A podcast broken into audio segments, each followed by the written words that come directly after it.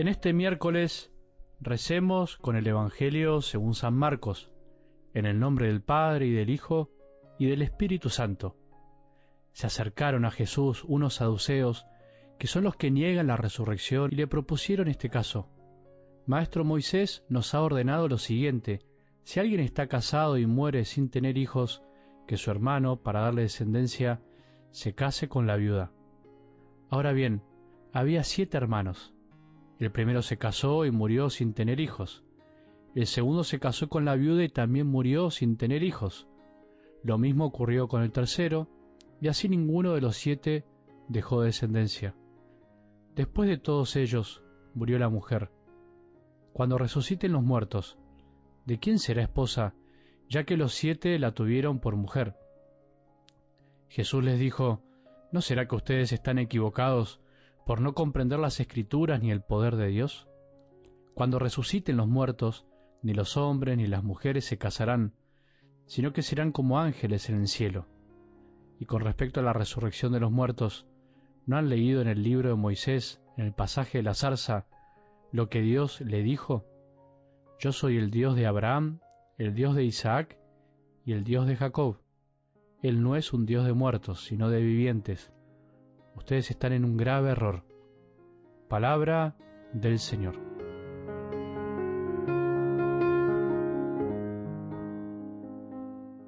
Si los católicos leyéramos más la palabra de Dios, si le dedicáramos tanto tiempo a la palabra de Dios como le dedicamos a las cosas que nos apasionan, qué distinta sería nuestra vida, qué distinto sería, cuánto más amaríamos a Jesús, mucho de nuestra falta de amor a Dios tiene que ver concretamente con no dedicarle el tiempo necesario a conocerlo, todo el tiempo que podríamos, o porque nos hemos quedado con un cristianismo de catecismo doctrinal y a veces infantil, y no de un encuentro personal con Él, verdadero, especialmente por la oración diaria y sencilla con su palabra y con la certeza de que es el Espíritu Santo el que trae al hoy la presencia de Jesús.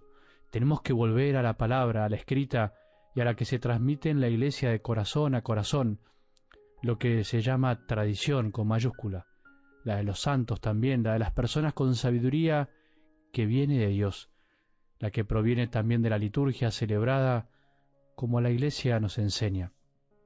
Decime si es lo mismo empezar el día escuchando la radio, mirando el celular, mirando la computadora, que escuchando el Evangelio del día. Decime, pregúntate con sinceridad. Decime si es lo mismo empezar el día saludando a los tuyos así nomás, que dándoles un abrazo en serio, deseándoles que tengan un buen día. ¿Es lo mismo saludar de lejos que abrazar? Decime si es lo mismo empezar el día encendiendo, como te dije, la computadora y conectándote con vos mismo o con el exterior, o intentando verdaderamente conectarte con el Señor, como se dice así, conectarse. No es lo mismo, probá. Sé que lo estás probando ahora, pero no le aflojes, no le aflojes, es cada día. Cuando uno empieza el día escuchando la palabra de Dios, es como que de algún modo Dios permanece especialmente en nosotros, no porque Dios no esté, sino porque somos nosotros los que le dejamos lugar, somos nosotros los que le abrimos las puertas. Estoy a la puerta y llamo, dice la misma palabra. Estoy a la puerta y llamo. Jesús está golpeando siempre. La manija para abrir está del lado adentro. Nosotros tenemos que abrirla. Él no la fuerza, Él está ahí.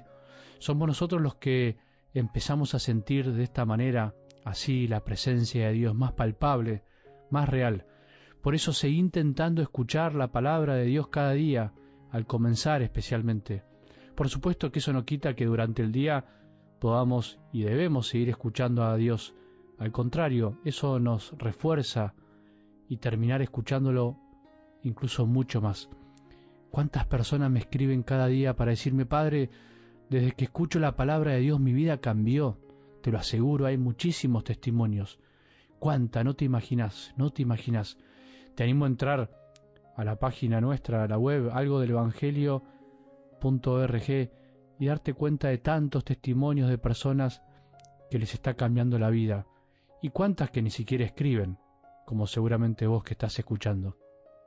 Algo del Evangelio de hoy nos sigue reflejando algunas de las controversias que a Jesús le tocó vivir. A él también lo cuestionaron.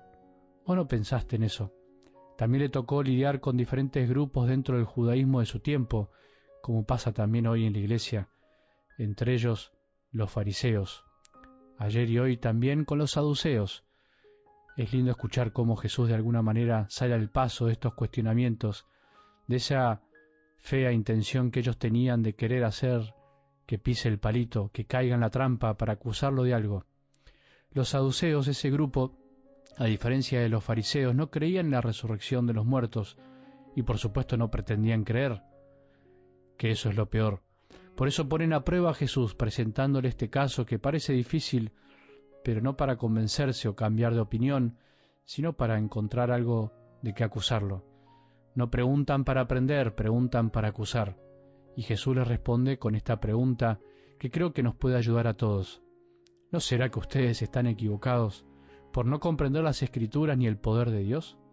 ¿No será que nosotros cuestionamos cosas de Dios y a Dios y a la iglesia, incluso porque no comprendemos la palabra de Dios, porque no comprendemos las escrituras, porque no nos sentamos a estudiarla ni a pensarla y a analizarla o a aprender de otros?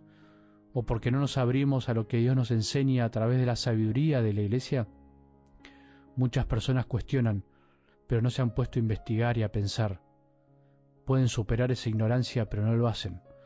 Creo que ahí está la clave del Evangelio de hoy, la cuestión más importante, más allá de lo que Jesús afirma sobre la resurrección, que Dios es un Dios de vivos, obviamente, no un Dios de muertos. Dios nos creó para la vida y nos dio la oportunidad con su muerte y resurrección de poder resucitar algún día y vivir eternamente en un nuevo cielo y una nueva tierra, donde resucitaremos y recuperaremos de algún modo nuestro cuerpo, y en este estado ya no habrá amores exclusivos, ya no habrá amores posesivos, que en el fondo no son amor, sino que seremos todos hermanos para siempre, y por eso no habrá matrimonios. Esto, como me hacen reír algunos, matrimonios es una buena noticia para unos y para otros no tanto, pero en definitiva es lo que dice la palabra de Dios. A eso se refiere Jesús. Esto alguna vez ya lo comentamos cuando hablamos de la resurrección, pero lo importante hoy me parece que es el fondo de la cuestión. La actitud de los saduceos es muchas veces la nuestra ante las cosas de Dios y de muchas cosas que nos rodean y no comprendemos. Vamos con nuestros preconceptos, prejuicios, pretendiendo, o sea, preentendiendo antes y pretendiendo que los demás nos respondan lo que en el fondo nosotros queremos escuchar, cuando en realidad debería ser al revés. No comprendemos a Jesús porque no lo dejamos hablar o porque lo escuchamos con un filtro a nuestra medida. No comprendemos la palabra de Dios y por eso cuestionamos. Cuidado con esa actitud, cuidado porque es falta de humildad. Lo que deberíamos hacer en nuestra vida, nuestra vida de fe, es precisamente lo que propuse al principio, escuchar la palabra de Dios, buscar comprenderla dejándonos ayudar por la iglesia y preguntarle a Dios lo que nos quiere decir, preguntar lo que significa cada pasaje de la Escritura al Espíritu Santo para aprender de ella cada día con mucha humildad, queriendo aprender lo que Dios nos tiene para decir en cada momento de nuestras vidas. Que tengamos un buen día y que la bendición de Dios, que es Padre misericordioso, Hijo y Espíritu Santo, descienda sobre nuestros corazones y permanezca para siempre.